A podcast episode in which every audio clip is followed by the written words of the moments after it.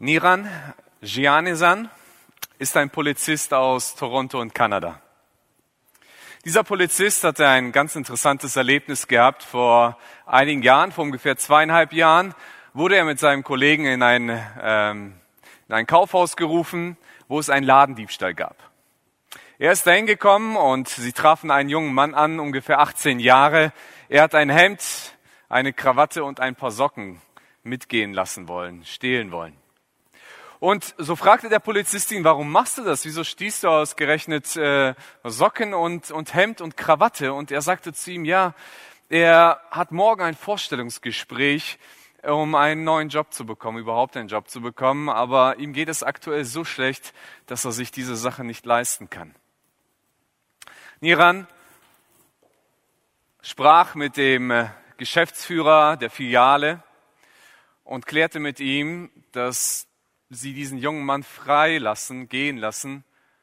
Und er sprach auch mit seinem Kollegen und sagte, dass Niran die Kosten, das Geld für dieses Hemd, die Krawatte und die Socken übernehmen würde. So bezahlte dieser Polizist für diesen jungen Mann diese Sachen und ließ ihn gehen. Am nächsten Tag bekam er eine E-Mail von diesem jungen Mann und er schrieb ihm und bedankte sich bei ihm, dass er das gemacht hat und sagte ihm, er hat diese Stelle bekommen. Das ist Gnade. Etwas total unverdient geschenkt zu bekommen. Eigentlich hätte er ja eine Strafe verdient. Aber statt einer Strafe bekam er Kleider geschenkt und dadurch auch einen neuen Arbeitsplatz. Die Predigt heute heißt Triumph der Gnade. Die Gnade hat triumphiert. Am Kreuz hat Jesus Christus die Schuld bezahlt, die wir eigentlich hätten zahlen müssen. Und Gott konnte gnädig sein und seiner Gerechtigkeit Genüge tun, damit wir begnadigt werden können. Das ist das, was wir an Ostern feiern. Es ist ein Triumph der Gnade. Wir als Menschen sind schuldig vor Gott. Wir haben das die letzten Sonntage immer wieder gehört, als man durch den Römerbrief gepredigt hat und an Karfreitag auch nochmal. Der Mensch ist von sich aus schuldig vor Gott. Wir sind sündig, wir machen Fehler, wir tun so viel Falsches in dieser Welt und Gott wendet sich uns trotzdem zu. Und Gottes Gerechtigkeit sagt, auf diese Schuld, auf diese Sünde steht eine Strafe, Gott sagt aber trotzdem, ich liebe den Menschen und ich möchte gerne den Menschen in meiner Gegenwart haben. Gott wendet sich dem Menschen zu und sagt, ja, ich möchte ihm Leben geben. Genauso wie bei diesem Polizisten, der eigentlich Gerechtigkeit walten, müssen, walten lassen müsste, hat er Erbarmen gehabt und er bezahlte die Schuld und schenkte diesem jungen Mann so auch die Freiheit. Jesus starb am Karfreitag und er vergab uns unsere Schuld. Und die Auferstehung bezeugt diesen Freispruch. Ich möchte weiter predigen aus dem Römerbrief Kapitel 4 und ich fange an mit den letzten beiden Versen des Kapitels, wo es heißt, auch uns wird der Glaube angerechnet werden, denn der Gott, auf den wir unser Vertrauen setzen, hat Jesus unseren Herrn von den Toten auferweckt, ihn, der wegen unserer Verfehlungen dem Tod preisgegeben wurde und dessen Auferstehung uns den Freispruch bringt. Die Gnade hat triumphiert. Im Tod Jesu und in seiner Auferstehung sind wir gerecht gesprochen worden. Wir sind nicht mehr schuldig. Aber Gnade muss in Anspruch genommen werden. Gnade muss in Anspruch genommen werden, genauso wie dieser junge Mann, der das Angebot bekommen hat, ich bezahle für dich die Sachen, die du stehlen wolltest. Er hätte auch da sitzen können und sagen, ja, warte mal, äh, von dir will ich mir gar nichts schenken lassen. Ich komme schon selber klar. Irgendwie kriege ich das schon gedeichselt. Ich kriege meine Probleme allein in den Griff. Ich brauche und will deine Hilfe gar nicht. Und so hätte er wahrscheinlich dann die Strafe für Ladendiebstahl bekommen und die Sachen, die er haben wollte, nicht. Aber dieser junge Mann sagte, ich nehme das Angebot an. Ich nehme das Angebot an, dass mir jemand etwas schenken möchte, was ich nicht verdient habe, wo ich eigentlich eine Strafe verdient habe, ein Geschenk dafür zu bekommen. Und weil er dieses Angebot angenommen hat, ist er begnadigt worden. Und genauso ist es auch mit der Gnade Gottes. Die Gnade Gottes muss in Anspruch genommen werden. Es ist kein Gießkannenprinzip, das einfach ausgeschüttet wird, sondern diese Gnade ist ein Geschenk ganz persönlich für jeden einzelnen Menschen. Aber wie kann man diese Gnade in Anspruch nehmen, die Gott ausspricht? Und Paulus gibt uns am Beispiel eines Mannes im Alten Testament, wie das geschehen kann. Eines Mannes, der in die Geschichte eingegangen ist. In Römer Kapitel 4, man könnte auch das Kapitel 4 das Abrahams Kapitel nennen, gebraucht er Abraham als den Prototypen des Glaubens. Und er fängt an mit den Worten, wie war es denn bei, dem, bei Abraham, unserem Stammvater? Wir Juden sind ja seine leiblichen Nachkommen. Was hat dazu geführt, dass er für uns gerecht erklärt wurde? Seinen eigenen Leistungen? Dann hätte er allen Grund, stolz zu sein aber sie sind nicht das, was vor Gott zählt. Und warum nicht? Die Schrift sagt, Abraham glaubte Gott und es wurde ihm als Gerechtigkeit angerechnet. Wer ist eigentlich dieser Abraham? Es ist nicht dieser Abraham, nicht Abraham Lincoln. Abraham Lincoln ist zwar auch ein bekannter Mann und sehr berühmt und in die Geschichte eingegangen als 16. Präsident der Vereinigten Staaten, aber es geht um einen Abraham, der noch bei weitem viel mehr bewirkt hat. Ein Abraham, der viel mehr gemacht hat. Abraham aus dem Alten Testament, der Patriarch, der die Geschichte Israel ins Rollen gebracht hat, mit dem Gott die Geschichte Israel ins Rollen gebracht hat. Abraham ist eigentlich ein ganz normaler Typ gewesen. Einer wie viele andere zu seiner Zeit. Er lebte ungefähr 2000 Jahre vor Christus und äh, ist geboren worden in Mesopotamien. Übersetzt heißt das Zweistromland. Das ist heute der Mittlere Osten. Und in, dieser Gebiet, in diesem Gebiet, in Haran, lebte er. Was er so in seiner Freizeit tat? Götzen anbeten. Zu seiner Zeit gab es mehr als genug Götter. Er war ein Polytheist. Also Götter und Götzen waren Teil seines ganzen Lebens gewesen. Er ist groß geworden damit, dass seine Eltern schon irgendwelche Altäre im Haus hatten oder irgendwelche Statuen dastanden hatten, dass man irgendwelche Tempel besucht hat und irgendwelche Opfer gebracht hat. Dass man irgendwas in der Natur angebetet hat und überall gab es die Begegnung, dass man irgendetwas fand, das man anbeten konnte. Abraham war ein Götzenanbeter. Ein Heide, würde Paulus sagen. Jemand, der eigentlich dem Gott der Bibel, dem Gott des Alten Testamentes und des Neuen Testamentes fremd war. Aber zu der Zeit Abrahams gab es wenige Menschen, die Gott suchten und kannten. Und Gott wendet sich an diesen Götzenanbeter zu und macht ihm ein Angebot. Und sagt, Abraham, mit dir möchte ich Geschichte schreiben. Abraham, ich lade dich ein, fang an an mich zu glauben und folge dem, was ich dir sagen werde. Und ich will dich segnen. Ich will dich zu einer großen Nation machen. Aus dir werden viele Menschen hervorkommen und durch dich soll die ganze Welt gesegnet werden. Und was tat Abraham? Er glaubte Gott. Er glaubte diesem Gott. Er glaubte, dass Gott das machen kann. Er traute es Gott zu und er machte sich auf den Weg. Auf den Weg da, wo Gott ihn hingeschickt hat. Wenn wir das Kapitel 4 lesen, dann können wir viele Prinzipien über den Glauben herausfinden. Es gibt viele Dinge, die da über den Glauben drinstehen. Aber ich möchte mit euch drei Prinzipien betrachten, die ich für wesentlich halte, die ich für wichtig halte. Das erste Prinzip ist, Glaube ist der einzige Weg zu Gott.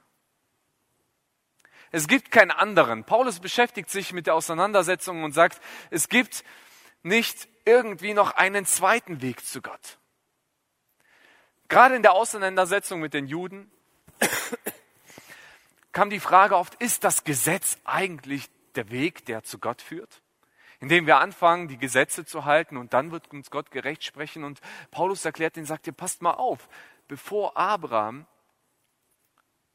vor Abraham gab es noch gar kein Gesetz, sondern Abraham reichte allein der Glaube. In Vers 4 heißt es folgend, wenn jemand durch eigene Leistung für gerecht erklärt werden will, ist er wie ein Arbeiter, dessen Lohn auf der Grundlage des Geleisteten berechnet wird. Was er bekommt, bekommt er nicht aus Gnade, sondern weil man es ihm schuldet. Wenn hingegen jemand, ohne irgendwelche Leistungen vor, äh, vorweisen zu können, sein Vertrauen auf Gott setzt, wird sein Glaube ihm als Gerechtigkeit angerechnet. Denn er vertraut auf den, der uns trotz aller unserer Gottlosigkeit für gerecht erklärt. Paulus erklärt und sagt, Glaube ist der einzige Weg zu Gott. Er spricht zwar, wenn wir auf unsere Leistung hin angerechnet werden wollen, dann könnte das sowas wie ein Lohn für uns sein, aber in den ganzen Kapiteln davor beschreibt er und sagt, wir haben nichts vorzuweisen. Wir können Gott nichts liefern, wir können Gott nichts geben, wir können nichts erarbeiten, wir können nichts erben, wir können ihm nichts bezahlen und wir können ihm nichts zurückgeben, was irgendwie dem entsprechen würde, was wir Gott schuldig wären sondern allein der Glaube ist das, was den Menschen für gerecht erklärt und das, was den Menschen zu Gott hinführt. Abraham hatte nichts. Er hatte nichts geleistet. Er hat nichts gemacht. Er war einfach ein Götzenanbeter. Und Gott wendet sich ihm zu und sagt, Abraham, ich lade dich ein. Folge mir nach, glaub an mir. Das fällt uns oft schwer, im Deutschen gibt es ja dieses Sprichwort, was nichts kostet, ist nichts wert. Und manchmal klingt das so, als ob Glaube nichts kostet. Es hat ja Gott alles vollbracht. Und es uns, fällt uns schwer, Dinge, die wertvoll sind, auch irgendwo zu wertschätzen und auch zu sehen. Am 20. Januar 1911 stand in äh, London auf dem Trafalgar Square ein Mann mit einem Bündel fünf Pfund Noten also der Währungseinheit in England. Und dieser Mann stand und verteilte diese fünf Pfund Noten für einen Penny. Er bot sie den Leuten an und sagte, du kriegst hier fünf Pfund für einen Penny. Und äh, er versuchte das zu verkaufen. Dieser Mann, der war so angezogen wie so ein Straßenhändler. Aber komischerweise kaufte keiner dieses Geld. Die Leute dachten, der Kerl ist verrückt. Sie dachten, das muss wahrscheinlich Falschgeld sein. Keiner wird echte 5-Pfund-Noten verkaufen. Manche dachten, es ist eine Werbeaktion. Auf der vorderen Seite ist das Geld aufgedruckt und auf der hinteren Seite ist irgendeine Werbung dahinter. Und kaum einer kaufte dieses Geld für ein Penny. Was da stattgefunden hat, war eigentlich eine Wette. Eine Wette zwischen einem Schauspieler und dem Direktor eines Theaters. Und der Schauspieler sagte, wenn man in London etwas Wertvolles günstig verkaufen würde, dann würden es die Menschen nicht nehmen. Aber sie sind bereit, jeden Plunder zu kaufen, der nichts wert ist und dafür Geld auszugeben. Der Direktor nahm die Wette an und der Direktor verlor die Wette, denn kaum einer kaufte dieses Geld. Wenn er das heute vielleicht umrechnen würde, wäre das so vielleicht, als ob jemand mit 100 Euro in der Fußgängerzone steht und sie für 10 Cent verkauft. Und ganz ehrlich, ich würde mich fragen, wo ist der Haken? Wo ist der Haken dran? Keiner wird das doch machen. Keiner wird doch sagen, gib ein bisschen und du bekommst alles geschenkt. Aber das ist das, was sich im Glauben widerspiegelt. Gott will keine Vorleistung. Gott macht ein Angebot, ein Gnadenangebot, das wir annehmen dürfen. Der macht das Angebot, dass wir seine Errettung durch Gnade empfangen können. Als Gott Abraham gerufen hat, dann hat er nicht zu ihm gesagt, du Abraham, pass mal auf, ich habe vor, mit dir Geschichte zu schreiben, aber bevor wir das machen, äh, werfen wir erstmal alle Götter aus deinem Haus raus, dann äh, fang bitte an, besserer Ehemann zu sein und deine Frau mehr zu lieben, steh zu ihr in der Öffentlichkeit. Ich möchte auch, dass du nicht mehr lügst und dass du auch deine Geschäftspartner nicht mehr betrügst und so weiter. Und Gott gibt ihm eine ganze Liste und sagt, so, wenn du das erfüllt hast, Abraham, dann, dann werde ich mit dir Geschichte schreiben dann werde ich mich auf dich einlassen. Aber Gott hat das nicht gemacht. Sondern Gott kommt zu diesem Götzenanbeter und sagt ihm, du Abraham, deine Situation ist eigentlich bescheiden, aber ich möchte mit dir was Großes machen. Du hast keine Kinder und ich möchte aus dir eine ganze Nation machen. Du hast kein eigenes Land und ich möchte dir ein ganzes Land deiner Nachkommenschaft schenken. Du bist irgendein Unbekannter zu jener Zeit und ich möchte aus dir einen der bekanntesten Menschen der ganzen Welt machen. Denn durch dich wird die ganze Welt mitgesegnet werden. Und Abraham lässt sich darauf ein. Er glaubte Gott. Was heißt Glauben? Und hier sind wir beim zweiten Prinzip.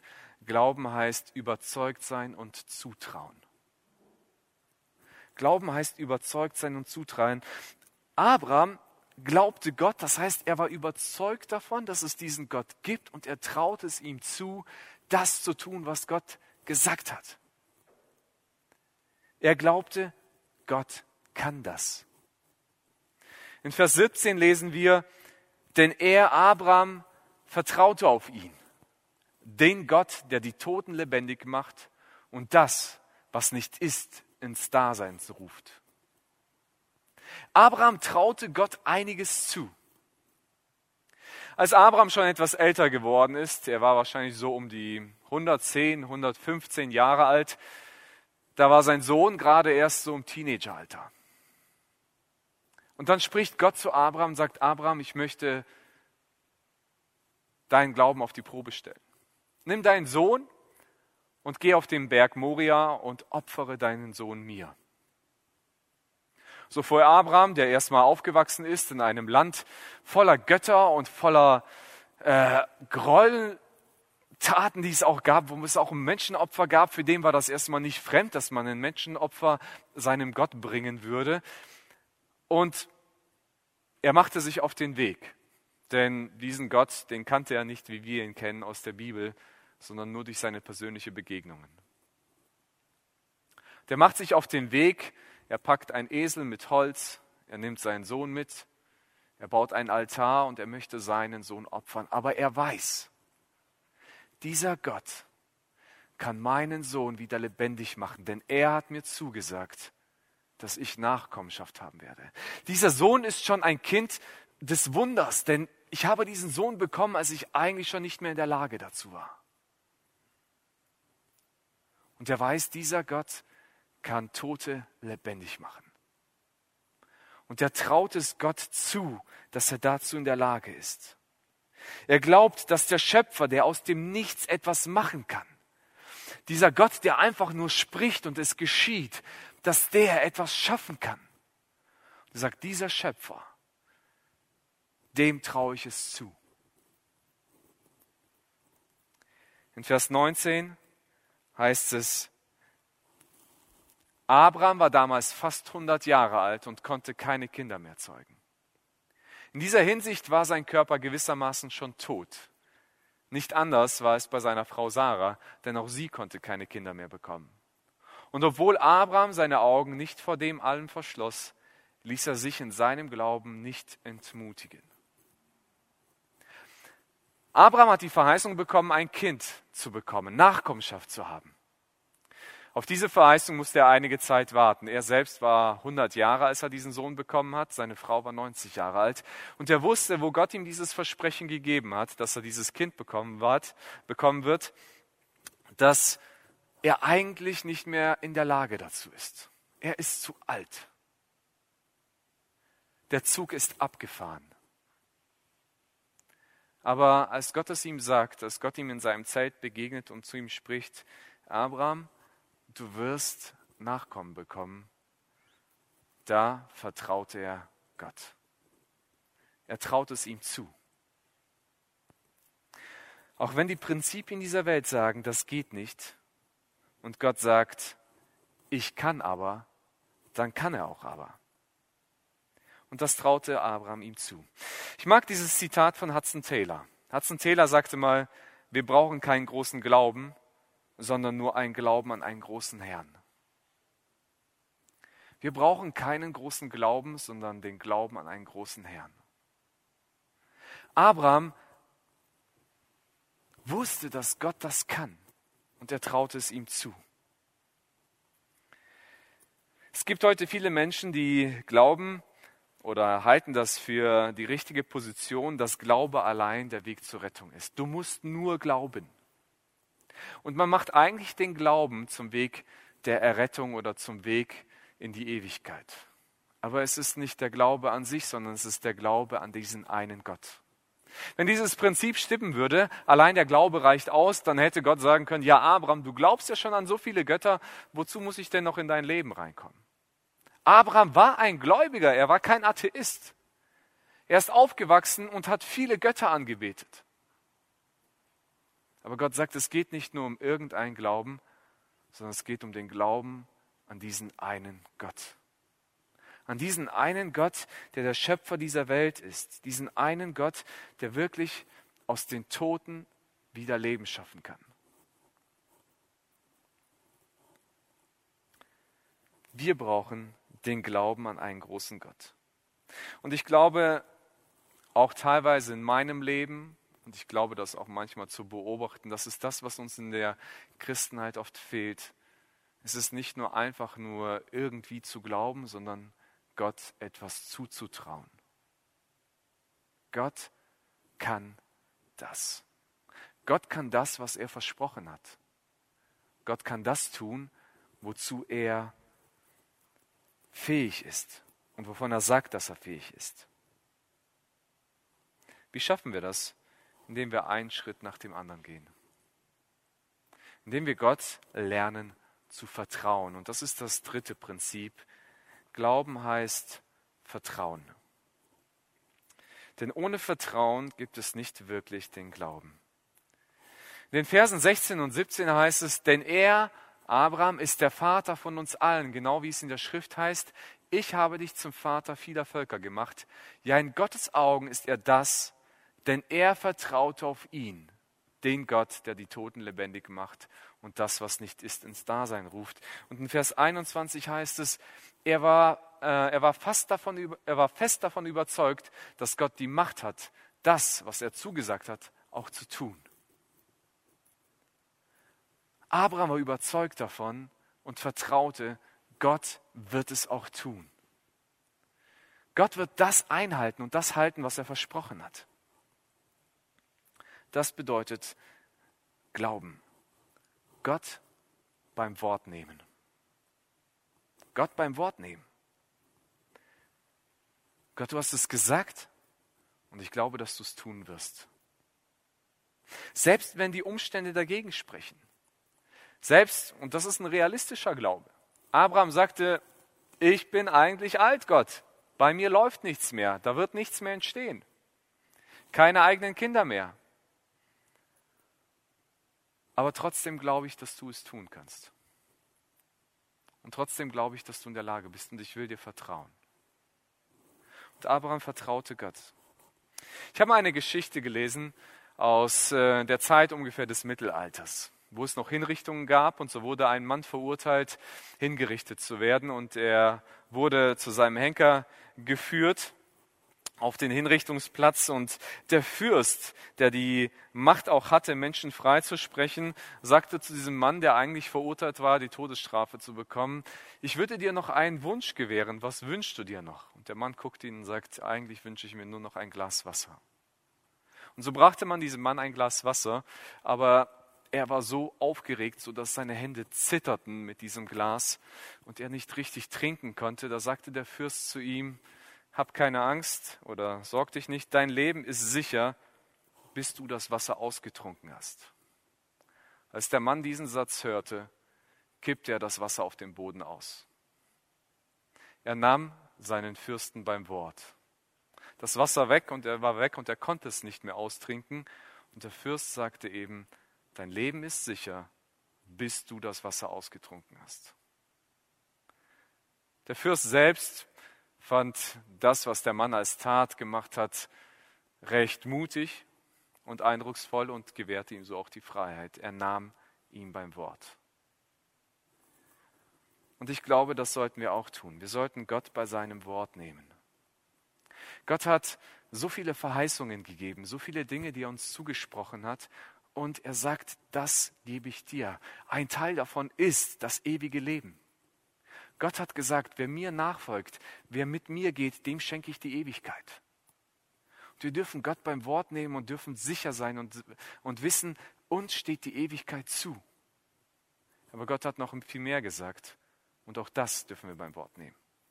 Wir dürfen das aber nicht verwechseln mit einfach naiver Dummheit. Manchmal gibt es so, ja, ich glaube nur, Gott wird das schon machen und fertig. Ich glaube irgendwie.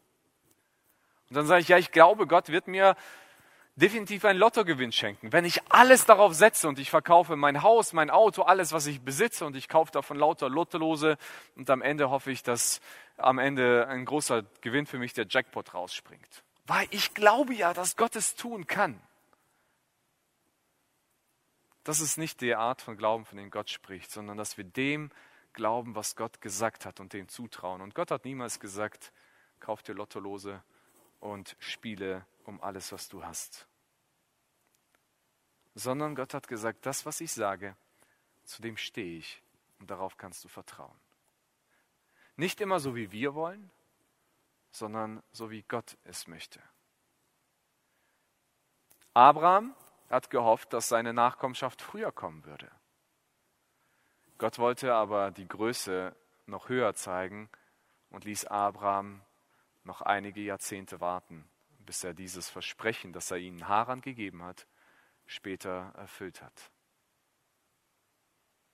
um die Größe Gottes zum Ausdruck zu bringen. An der Geschichte Abraham sehen wir, dass Glauben und Vertrauen manchmal zwei Dinge bedeuten. Einmal bedeutet es, warte ab, das andere Mal werde aktiv.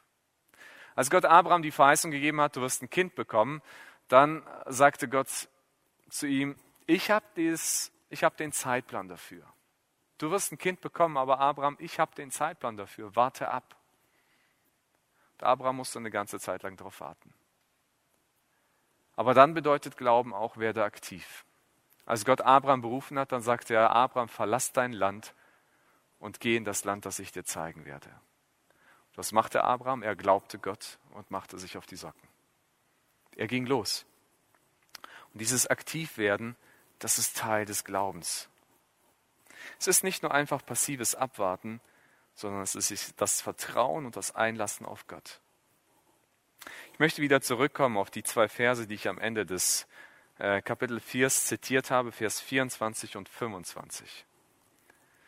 Und da heißt es, auch uns wird der Glaube angerechnet werden, denn der Gott, auf den wir unser Vertrauen setzen, hat Jesus unseren Herrn von den Toten auferweckt.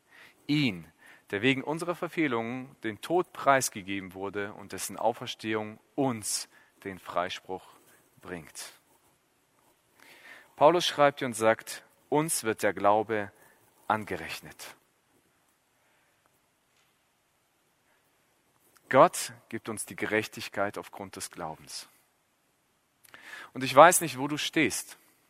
Ich weiß nicht, wo du heute bist. Vielleicht bist du jemand und sagst, ja, ich habe diesen Glauben an Gott noch nicht wirklich, diese Gnade nicht angenommen. Ich glaube vielleicht, ich glaube schon, dass es diesen Gott gibt. Vielleicht bist du irgendwo christlich aufgewachsen. Vielleicht hast du schon immer irgendwo dieses Verständnis in dir gehabt, dass es einen Gott geben muss. Vielleicht bist es heute zum ersten Mal, dass du dich damit auseinandersetzt. Aber Glaube bedeutet eben auch zu vertrauen und das anzunehmen, was Gott dir geben möchte. Diese Errettung, diese Gnade in Anspruch zu nehmen. Und Gott gibt dir dieses Angebot. Und Gott sagt, ich lade dich ein, ewiges Leben zu bekommen. Und du kannst das im Glauben tun. Du brauchst keine Vorleistung. Nichts musst du vorleisten.